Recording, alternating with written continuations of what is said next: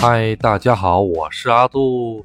首先呢，跟大家说一声对不起啊，这么长时间阿杜才更新了最新的一期节目啊，因为阿杜最近这个家里装修，然后好多好多好多的事情，然后总之呢是呃比较忙，然后终于在今天阿杜给大家更新一期新的节目。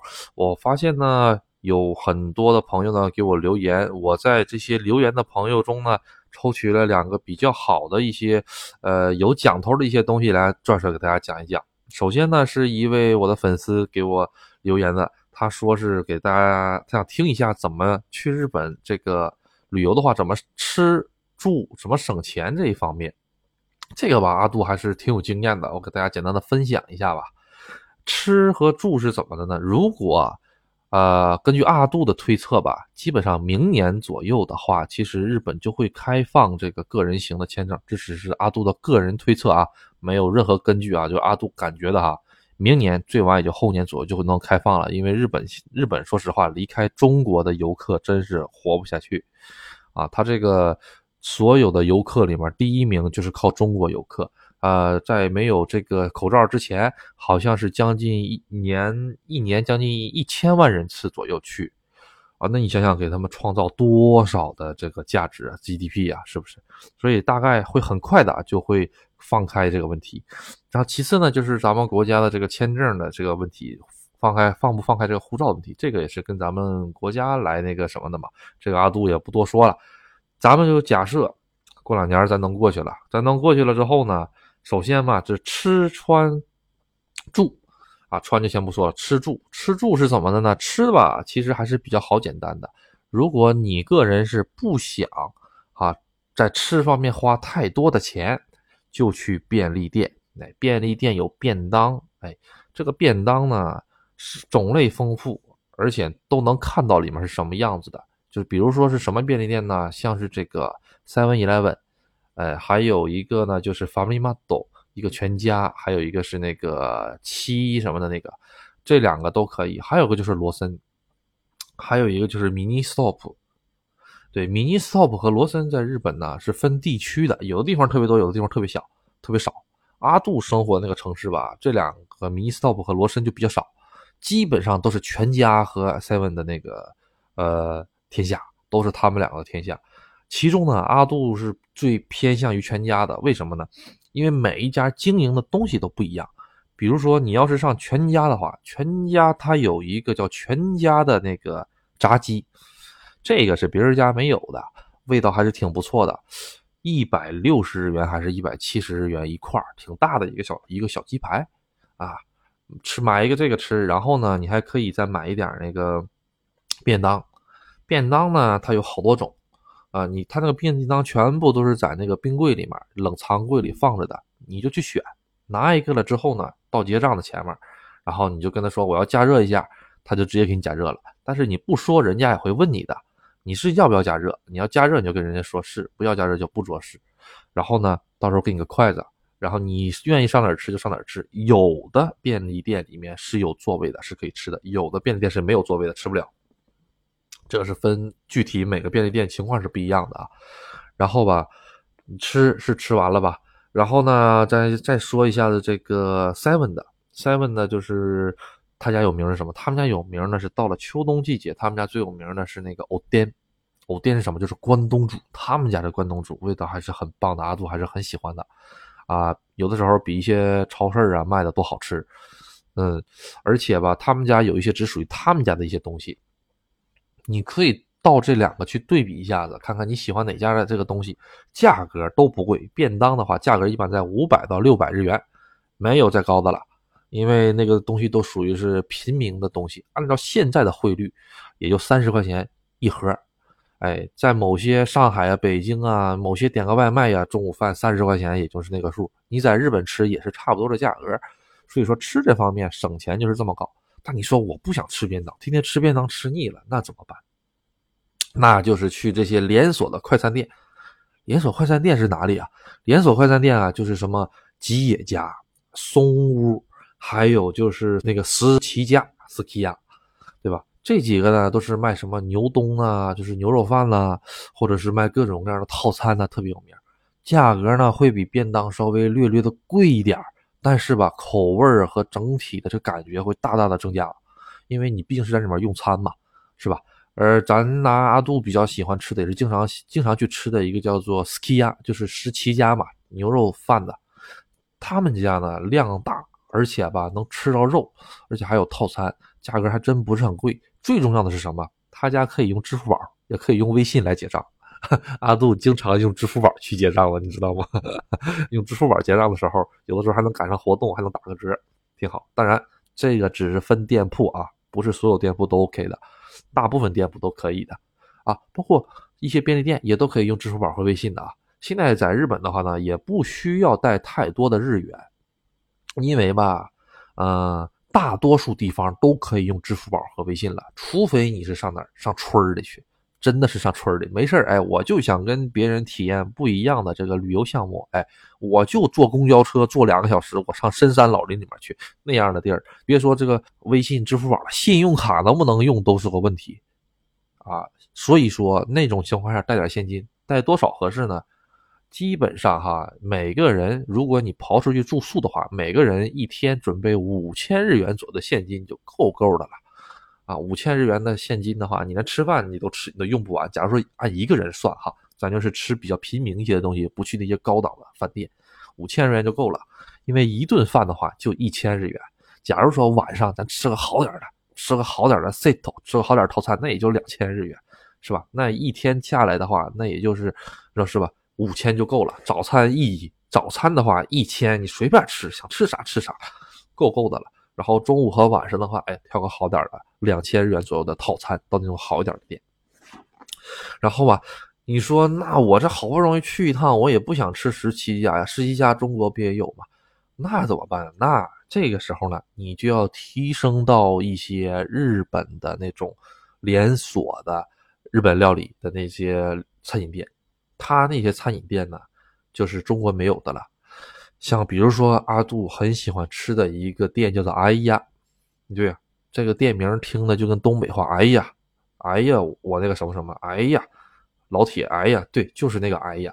但是呢，它写成汉字叫做蓝颜色的蓝，屋子的屋，它叫“哎呀”。嗯，这个名字听挺好玩的哈，大家也好记。这个蓝屋啊，在日本大部分地区都有。这个店是什么呢？就是装修一流啊，装修怎么说呢？很不错，挺卫生的，还挺干净的。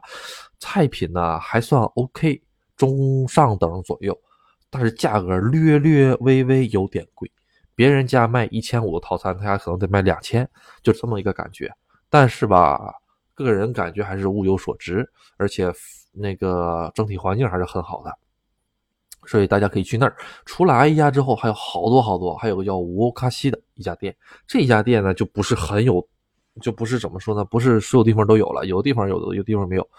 在阿杜所在的这个静冈县的这个玉电厂市周围，包括底下那个努马子市，就是阿杜之前讲过的被一个动画改变的城市。这个他那个城市也有。它是在目前为止，阿杜所知，它是一个小部分连锁的。如果大家来爬富来看富士山，一定要去这个蓝屋。这个蓝屋呢，它是在这个二四六国道和幺三八国道的交界处的地方开了一家蓝屋啊，不不是蓝屋啊，是那个叫做沃嘎西。它这个沃嘎西写成什么字呢？就是大家不用记日语那么麻烦，就记一个鱼字儿，写了个很大的鱼，然后上面一堆那个日本的片那个平假字。这个意思，他们家就吃什么？就吃海鲜，而且价格很公道，很公道。里面还有龙虾，伊势龙虾。伊势龙虾是哪儿呢？就是在那个伊豆半岛的周围产的那些伊势龙虾，个头不大，大概也就二三十公分的。多少钱一只呢？一千零八十。阿杜去吃过，一千零八十一只，折合人民币现在五十块钱一只龙虾，二十公分左右啊啊，不是带须子的啊，是是从头。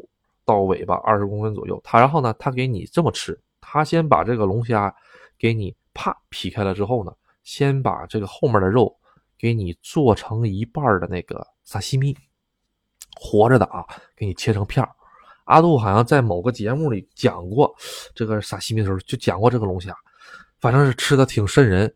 然后他，然后呢，他再把这个头给你做上去。他家不光有这道菜，还有好多好多的，什么刺身拼盘人家那刺身跟咱们中国吃到刺身不是一个等级的，你知道吗？他这个咱们就是能吃到很多怎么说呢？当下的一些鱼，咱们是一般情况下吃不到的，而且还都是活鱼，直接是活的鱼，就在这个柜儿里面，在他们那个水柜里面养着的，直接拿着啪啪啪啪啪给你做了。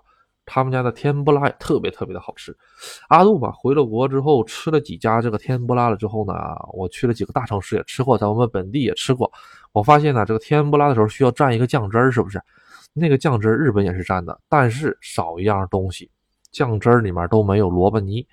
正宗的吃法是要把这个萝卜泥打到酱汁儿里，搅散了之后，然后拿这个天不拉稍微蘸一下这个酱汁儿里面的萝卜泥，稍微呢。弄点萝卜泥蘸到水里，为什么这么吃呢？萝卜泥呢，它是去腻的、解腥的，而且吧，萝卜泥吸到了那个那个蘸汁儿了之后吧，它呢能够保存住，要不然你那个蘸汁蘸下子，哎，这个蘸汁它就流走了，它蘸不住在那个新鲜的这个天不辣刚刚炸出来的，新鲜炸出来的时候，它的外表是有点硬的，它是进不去那个汤汁的，所以需要用萝卜泥来吸收一些汤汁儿然后跟那个炸虾呀，或者是炸的那个山菜呀一起吃。味道特别的棒，哎，然后国内的料理我就不想多做一些评论了，毕竟，呃，中针对中国人呢进行了一些口粮的那个口味的改变吧。但是阿杜啊，吃到现在觉得还是蛮失望的，就是其实有很多我感觉中国人也能适应的一些味道，他没有完完全全的模仿出来，就是学吧，总是学一半儿。那萝卜泥也不贵呀，那个成本就白萝卜给它擦吧擦吧擦，拿擦板擦点泥放上去，那放上去，但是那口感会不一个档次的，真是不一样的。除了这个以外呢，啊，怎么又跑到这个萝卜吃这个上面了？这就是阿杜节目的一如既往啊，跑偏风格。既然都说到了咱们的国内的日本的料理跟跟那个日本的日本料理的区别，那就继续再讲讲吧。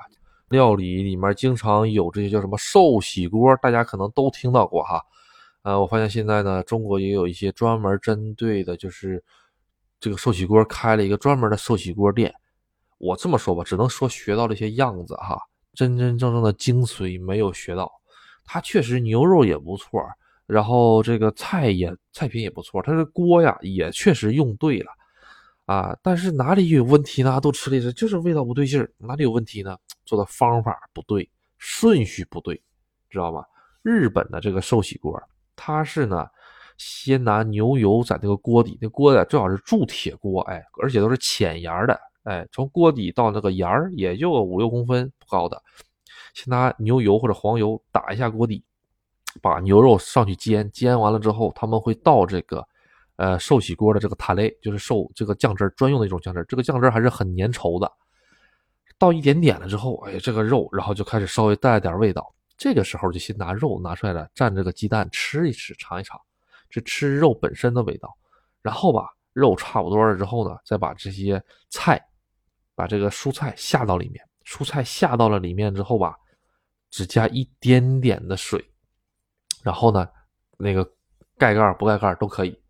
咱们中国这是什么呢？咱们中国这是给你滴落个一个水壶，水壶里全都是那个汤汁儿，啊，呃，寿喜锅直接就这么给你端上来了，啪，什么东西都都给你摆好了，摆的漂漂亮亮的，摆好了，然后啪给你倒一堆汤汁儿，那个汤汁儿就是酱油什么的，确实有点那个塔雷的味道，但是味道做出来的还是不一样。咱们中国的这方面做的这个呢，只学到了人家这个外形，准确的说就属于是牛肉蔬菜炖火锅这种感觉了，而他们那边的那个呢。属于是汤是不能喝的，汤是很咸很咸很咸的，而且它这个水分呢，基本上是来自于这个蔬菜里面水分，这加的水是很少的，所以导致它这两个口感的味道是变化很大的，完全不是一个东西吃的，就是咱们这个中国的这个只能叫做嗯寿喜锅味儿的火锅，哎，知道吧？就是放很多很多水给你进去。啊，这日本的那个的完全不一样的。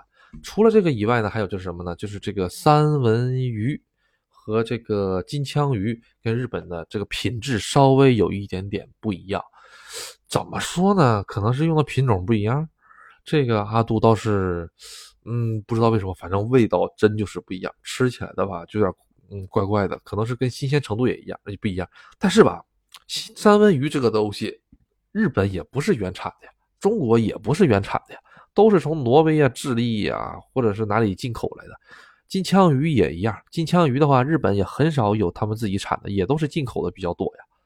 所以说吧，可能用的品种不是一个品种，这个阿杜也不知道，咱也不在这里这个多说嘛，是吧？好嘞，咱们吃呢先打到这里啊。就是如果总结一下，如果想去日本省钱，怎么吃呢？就去吃便利店。如果便利店吃腻了，怎么呢？就去这几个，这个 ski 呀呀，那个马刺呀呀，还有就是这个松屋啊，还有就是这个，呃，一些比较连锁的一些比较便宜的这种店。包括牛牛东店呐，这个 ski 啊，去那边吃，这边是不会有问题的啊。一顿饭最多最多最多一千日元，能吃的你撑死啊。然后你要是想改善一些品质的话，但又不知道去哪里，而且还害怕被宰的话，那就去阿杜说的这种就是连锁的这种日式餐馆。这种餐馆很好认，就是怎么认呢？你看停车场，第一点，它会建在比较宽的马路旁边；第二点。它哈不会建在特别市中心的地方，为什么呢？因为它自己会带一个很大的停车场，所以呢，你要是在特别市中心的地方的话呢，就不要去那些特别特别特别特别小的那些店。那些小的店呢，有两种说法吧。第一种嘛，就是说，如果你还是比较识货的，或者是你运气比较好的话，你可能会进一家还不错的店。你如果运气不好，那你就躺枪了。哎，进去一家店，你这个还不爱吃。然后，如果你语言上还沟通有问题的情况下，那就更完蛋，啊，因为他有的店连菜单都没有，就给你一行日本字儿，啊，然后你看起来会特别费劲儿。这个种小店在东京的一些小巷子里是挺多的哈。所以吧，这个安全为主吧，大家还是去找连锁的。为什么？连锁的第一点是图片都会有，照片都会有，有的上面还有中文、英文，啥都有，写的明明白白。第二点就是它的这个环境是百分之百有保障的，啊，不跟那些东京里面那些小胡同那小店那个环境，我跟你说，你背后可能就是就是厕所。这个阿杜反正是对这个挺敏感的啊。我吃饭的时候对后对对我对面如果是个厕所，我是受不了，而且特别特别窄，那厕所可能就跟我离得有半米远。我那吃的饭上个厕所上个人在那冲厕所，我都能听得到，我是受不了啊。所以。呃，如果大家对这方面跟阿杜一样有一些忌讳的话，或者难受的话，咱就咱就去找连锁的，绝对不会有错。连锁的就是那个叫做蓝屋的这一家，这一家阿杜经常会去吃，这个还是很不错的。好了，咱们这个吃呢说完了，然后咱们说一说这个住的问题。住的问题吧，阿杜的原则就是与尽量远离大城市啊，然后在一些偏僻的地方住。哪怕需要坐一些电车也是还不错的，因为在东京啊什么大城市的市中心呢，呃基本上同等价钱你只会住的特别特别小，而且还比较老的一些酒店。但是你如果拿同样的价格，你到人家那个稍微偏一点的地方去，或者是车那个离市中心有车程一个小时的地方去，那住的地方可能就大一点了。然后是这个样子，呃，日本呢它有好几种酒店的形式嘛，如果是阿杜的粉丝肯定知道。有这个爱情酒店呐，还有这个普通的商业酒店，就比基尼斯 hotel 啊，专门是那种出差人用的。还有家庭酒店，哪个最便宜？最便宜的就是这个比基尼斯 hotel，就是出差用酒店。当然了，出差用的酒店很少很少很少有这个双人床，或者是有大床，呃，基本上都是单人单间的一个小床，而且房间面积很小很小。比如说很有名的叫 Spa Hotel，就是就是超级酒店，这个名字叫，它就是一个连锁形式的一个酒店，专门是搞这个的，哎，然后呢，里面有一些温泉呐，还有一些管早餐的，那都是很简单很简单的。如果你跟你一个人来，你住这个绝对没问题，哎，价格又实惠，还有免费的这个温泉可以泡啊，都天然温泉啊，完免费温泉可以泡，你还可以那个有早餐吃，价格还合适。一天晚上大概的价格在六千日元左右，折合人民币三百块钱。一听是不是有点贵？但是如果是在日本的话，觉得还可以，因为日本的话吧，住宿的话大概的底价也就是这个样子了，一个人的价格也就是五千到六千日元了，不会再低了。除非有特别特别做活动的时候，也就是四千九百九十九，哎，或者是呃四千五百日元，这就是真的是底下了，就是已经是到底线了，不会再低了。你全日本哪里都是都是不会低于这个价了，因为它有一个最低的一个运营成本，不会超过这个运营成本。大家都知道嘛，日本的工资都很平均嘛。这个从北海道到这个呃冲绳啊，工资基本上都差不多。对，所以就导致了它这个酒店住宿啊这个方面也都差不多。它有个最低的这个呃运营成本的，不会低于这个运营成本的。最低最低的运营成本大概在三千多日元一个一个房间。如果低于这个成本的话，他们就不会做了。哪怕这个空房子，他也不会做的，因为去打扫房间的话，那这也需要人呢，你说对不对？所以嘛，正常的价格是在五千六千左右，六千五百多日元就能选一个不错的（括弧这是单人啊）。但是你如果是跟两个人、三个人一起住，就要注意一个很重要的问题，就是日本的酒店是按人头算的，不是按房间算的。只有只有少数酒店是按房间算的，比如说是我阿杜之前的那个旅游酒店，因为阿杜之前那个酒店呢，主要是接待外国人比较多。所以外国人嘛，欧美嘛，什么玩意儿的，我也不大很清楚。他们那儿好像是按房间算吧，我也没去过，反正是都是这个样子。但是普通的日式酒店，包括温泉酒店，都是按人头算的。比如说，打个简单的例子啊，那个还是这个呃六千多一位，那两个人呢就是一万二，对不对？那你说，那我想住个稍微好点的，哎，带温泉的，然后呢，晚上能把饭送到你屋里的那样的，那样的就属于是普通的温泉酒店了。温泉酒店的价格可能就高了，就是一个人就得一万日元左右，一个人就得得五百多块钱左右。但是晚上管一顿饭，而且那顿饭还挺不错。阿都是这么推荐的：如果你在东京市里或者大阪市里，或者是或者是在其他的大城市游玩的话，哈，不要去住温泉酒店，不要去住这种旅游酒店，啊，你就去住一个普普通通的这种便宜点的，因为他们的环境都会大差不差。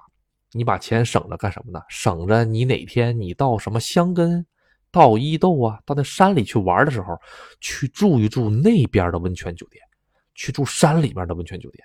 因为在城市里面的温泉酒店不正宗，那个温泉都有可能是拿大水罐车运过来的，你知道吧？它地下可能没有温泉，它是拿水罐车运过来的。哎，这边大阿杜插一下子，有会人会想，哎呀，温泉还能这么运？我跟你讲，在阿杜看见这个。东西之前阿杜也是不敢想象的，温泉是可以怎么的呢？他们有个那种就像咱们中国的那种洒水车一样的那种，他们拿那个车运。比如说呢，在香根山上有专门这样的泉口，然后呢把这个温泉抽上一温泉的水，大概十来吨的水哈，抽到洒水车，然后呢这这个车专门把这个温泉水运到东京的某个酒店里面，就这个样子。他们还有这个套路。你看，我是我我都不知道为什么呢？因为我们酒店之前原来准备引进温泉，但是自己打温泉太贵了，打不起，所以呢就搞了这么一个套路，专门是人家来送水，哎，水呢大概是一个月来送一次，一个月来送一次，那水还能用吗？不知道了吧？你得建一套过滤系统。所以吧，有可能你用的水不是新水，是过滤的，别人过滤了多少次的温泉水了。那确实是从地上抽出来的温泉水，但是是过滤了多少次的。所以阿杜不推荐啊，不推荐。你要去的话，一定要认准四个字儿：天然温泉。天然温泉，因为因为温泉在日本温泉也分好多种啊，有的是假的，啊，有的是人工调和的，还有的是天然的。天然温泉第一是最重要的，然后呢，第二个呢，就是你最好上山沟沟里去搞。那种温泉基本都是自己家里采的，或者你上网上先做做攻略呀，问一问呢店员，这个温泉是不是你们家自己从地底下采的呀？就都要问明白了。哦，反正我阿杜是不想，嗯，泡那些已经被别人泡过多少次了又过滤的温泉，我是不想泡那个啊。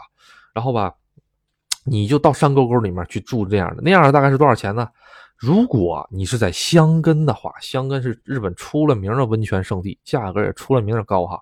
从一晚上一万五千日币，就是一个人啊，到十万日币的都有。也就是说，你从这个七八百块钱的，你到五六千块钱的，你再高也有，你就看你有多少钱了。阿杜推荐哈，两万左右就 OK，一个人两万日币左右，就是一千块钱左右就能住的相当好了。两个人的话大概是四万吧，啊，然后虽然有点贵，但是呢。会给你带来一个不一样的体验，因为它那里面那个环境啊，就是在山沟沟里，哎呀，那个感觉特别棒。然后呢，然后你换一身这个浴衣了之后呢，那个温泉天然的温泉，它那个而且它那个温泉是循环温泉，就是怎么的呢？你泡的这个水一直是活水，就是它它从抽上来了之后，直接就到你这个水池子里，然后呢就直接流到底下这个河里去了，就是溢出来的水直接流河里，所以你你泡的一直是最新的水，刚刚抽出来的水，这个感觉就是不一样的，你钱就花在这这个上面了，而且吧，它这个料理啊程度啊豪华程度啊也会跟市里面的不一样。嗯，因为市里面吧，它这个节奏相当快一些了，一基本上大家来放松的时候吧，才会来这些比较好的香根呐、伊豆，来放松。哎，说到伊豆了，如果去伊豆的话，价格会便宜一点但是相反呢，你去伊豆的路费也会增加，时间成本也会增加。但是你这么一算的话呢，跟去香根其实也差不了太多，除非你想看着大海泡温泉。哎，这感觉挺不错哈，泡大看大海泡温泉。嗯，倒是有好几个地方可以这么搞，就是比如说夏田市，还有就是这个伊豆半岛吧，它是三面环海，它环海的这一片只要是民宿啊，或者是温泉酒店都可以的，大家都可以去看一看，看着大海，哎呀，泡着温泉，哎呀，这感觉是很棒的。价格分时候啊，基本上呢，在日本它有几个节假日，第一个就是阳历的一月一号。这个日本的新年啊，阳历的这个一月一号到十号左右，这个日子是比较贵的，这就不要去了啊。然后呢，中国的春节这时候，这个时候日本什么节日都没有，而且是属于这个观光的一个怎么说呢？淡季，就对日本人来说是观光淡季，但对于中国人来说是观光旺季嘛，因为咱们有春节假期，所以这个时候阿杜还是比较放心大胆的去玩，还是比较便宜的。而且呢，人还比较少，就是有点冷，看不到樱花。你要是到了樱花季的话呢，樱花季的话刚开始会比较贵，四月份左右之后就会好一些了，就樱花快完事儿了之后。但是如果要是去伊豆半岛的话，就记住一定要早一点，因为伊豆半岛的樱花大概在三月左右就开始开的，就已经是满开状态了。二月底去到三月三月中旬左右是最好的，不要过了三月中旬，过了三月下旬之后，樱花就开始谢了。伊豆半岛其他地方。可以三月中旬到四月去，因为这个具体的你要去的那个地方呢，一定要观测好这个花期，因为每年的花期都不一样。如果是想在樱花下泡着温泉看大海的话，一定要记住这个啊。然后还有什么呢？如果这位朋友啊，他就是我也不想泡温泉，我就是想上日本买买买，我就想上秋叶原去女仆咖啡店，哎，跟女仆喝喝咖啡玩一玩。我喜欢二次元文化，那怎么办？那咱就怎么便宜怎么来，哎，吃饭你就按照阿杜前面说的住宿，啊，你就住远点，每天坐电车一个来回你在日本玩那几天，你买个电车通票随便坐，啊，然后呢你就住远一点，可以到住到那个就是怎么说呢，山手线外面那一片哎，或者是呢住在那个。东京里面吧，其实价格还好，基本上是一个人五六千左右的感觉，但是房间偏小啊。两个人的话呢，其实是一万多，还是比较合适的。然后记住一点，就是如果你有抽烟的这个朋友的话，一定要分清这个房间能不能抽烟。如果不能抽烟的话，千万不要抽烟，因为走的时候，日本如果查出来你你这个房间有烟味儿，你违反的话，会罚你很大一笔钱。这个跟中国是完全两码事儿。中国的房间基本上都是可以抽烟的吧？这么说，而且你真抽了，酒店方也不会特别的跟你计较。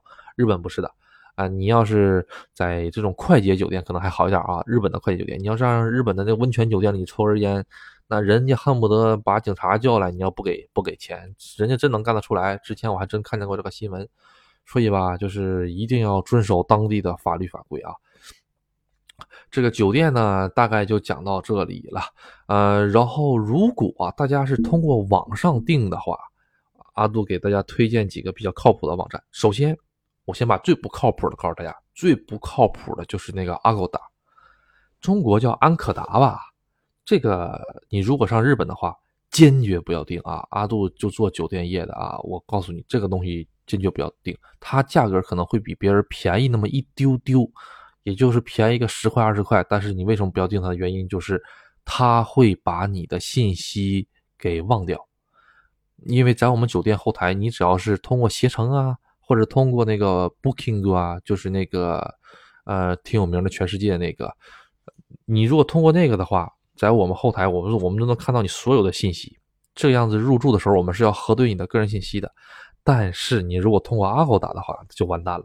他这个信息除了你的名字是对的，除了你的入住日期是对的以外，剩下的什么都不是对的。在某些酒店上，就会造成人家看你这个信息跟这个对不上号，就拒绝你入住。虽然你已经付了钱，但是会拒绝你入住。很简单，我们酒店之前那天阿杜放假，我我我骑摩托车出去玩呢，我们店长给我打电话说有来个中国客人，他也听不懂他说什么东西的，他就是阿狗达的客人啊，然后我们系统里查不到他，嗯，他确实办了那个预约了，也交完钱了，但是我们系统里查不到他，让我回来一趟。啊，行吧，哎，他妈上个班真烦人哈。那么店里就我一个中国人，也没办法，我就回去了嘛，帮助一下同胞，解决一下这个入住的难题。去了之后才发现，哎，这个人呢，他通过咱们国内的这个安可达这个网站哈，弄完了之后吧，确确实实是付完钱了，但是我们系统上就显示不出来的。啊，这个是什么问题呢？后来我们给。啊，那个阿狗达，日本这叫阿狗达嘛，打电话问阿狗达呢，电话打不通。最后人呢，我们等了好久好久好久好久，在另一个他的总公司安可达跟这个 Booking 他们两个是总公司和子公司的关系，在他的子公总公司的的后台系统里查到了他的信息，也就是说，这个信息到了总公司就没有再往再没有就没有再往下跑，然后对我们造成了极大的困扰。因为这会儿那个客人是下午到的，到了晚上他还到了晚上七八点钟他才入住进去，特别特别耽误时间。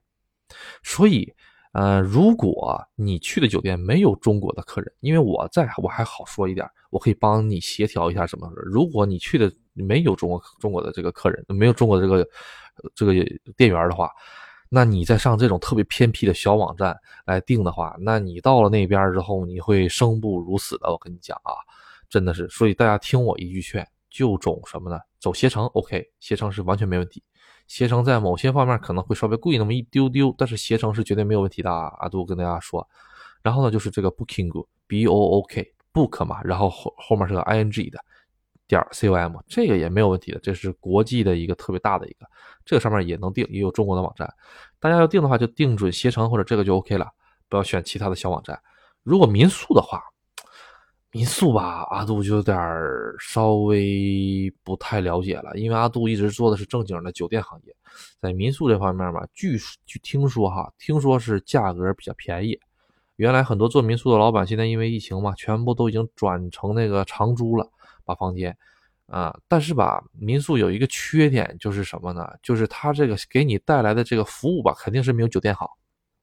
省钱可能是会省一些钱，可能是会做一些，可能是能有的民宿是能做饭的，但是在这个是是那个带来的服务是没有的。比如说很简单，如果你这个语言不通的情况下的话，酒店会想办法帮你沟通语言的，哪怕他是没有中文的这个。会中文的店员的话，他也会有一些电话翻译的一些东西来帮你解决的，而且他还能帮你叫出租车，而且呢，他还可以给你一些周围景点的一些咨询的情况。嗯，最重要的是，你如果出现什么问题的话，啊，他能帮你们报警，他能帮你叫救护车。但是你如果住那个民宿的话吧，就是全靠你自己。这个钥匙呢，好像都是找一个地方有个密码锁，他告诉你密码。啪，那小密码锁打开之后，你拿钥匙自己进屋了就，所以就是全程自助，价格是便宜，但是呢，相对的服务上后会打一些折，这个大家自己来斟酌嘛。好，那简单的就到这里。哎，对了，又想起来了，那如果入住的话，要入住哪种酒店呢？阿杜刚才说了一半，最好的是这个。出差的这个酒店，这个酒店吧，价格实惠，而且吧，有一些酒店呢还带这个早餐和这个温泉，嗯，但是就是小，一个人、两个人、情侣之间出去啊，或者新婚新婚夫妇啊，还是 OK 的，勉勉强强。但是你要是拖家带口，两个孩子、三个孩子的话，就比较麻烦了。如果如果啊，大家给你，我给大家提个建议啊，有钱的大佬就不要在这儿听了，没有意义啊。如果你带的人比较多啊，父母孩子都去了，好，而且当天其他正常酒店死活找不着，比如说高峰区啊，或者是你订晚了，或者突然订个房间没有房间怎么办？你去找这个爱情酒店，哎，爱情酒店基本上都有这个包包宿过夜的这个这个价格，而且价格也不会贵太多。但是它有一个最大的好处是什么？它的空间大，它的电视大，它的整个的这个设施会比同等价位的一些酒店好。因为爱情酒店里面还有些 KTV，还能唱歌啊什么的。它虽然是那个做那方面的一些事情的酒店，但是呢，它的打扫卫生啊、拉马仙的也不会太差的，这个大家放心。呃，只不过它的一些支付的方式啊，可能是稍微有点奇怪，这个也得分一些酒店。现在有的酒店是有前台的，有前台酒店是最好的。没有前台酒店的话，大家就不要考虑了。啊，如果你还不不懂日语的情况下，那会更麻烦的。所以说，大家可以参考一下啊。如果在紧急的时候、必要的时候，真没办法了，那是可以去住这个爱情酒店的。爱情酒店还是可以的，其实。但是有的爱情酒店是不接待外国人的，这个大家一定要提前问一问啊。所以说，一定要只有问一下那些有前台的那种那个呃人。那爱情酒店大概过夜要多少钱呢？过夜大概在一万五左右，一万到一万五左右，具体是根据房间的大小啊来定的。那它这个价格实际上跟这个家庭酒店的价格是差不了太多，家庭酒店可能会比它稍微高那么一点点吧。当然了，你要是能住得起什么那些全世界的级别的连锁酒店，那就当我没说啊。啊，阿杜在这里面只是回答一些，呃，想什么经济实惠去日本玩一玩的这些朋友。大概如果按照阿杜这个说法的话，然后你平时坐车呀都是坐公交车呀，再加上现在的汇率的话。而且你不买什么东西，一万两万块钱就能玩的相当好，相当好。总之，阿杜是希望嘛，大家能把这个钱花在刀刃上啊，就是嗯，坐车呀，还有住宿啊，可以相应的压缩一下啊，呃，去住个一天两天比较豪华的这个带温泉的这个就 OK 了，其他的大家都压缩压压压缩压缩。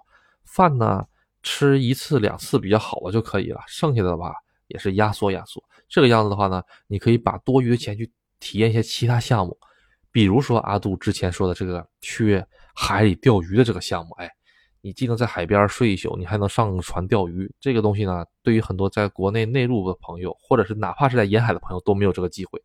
而且日本的这个海景是还是很推荐大家的。所以，嗯，包括你还可以去登登富士山。富士山是只有每年七月份到九月份可以登，其他月份就都是封山的，登不了。嗯，这个以后有机会再再给大家讲。好了，那本期节目呢就先到这里。还有什么想要听的话，一定要留言哦。谢谢大家的支持，拜拜。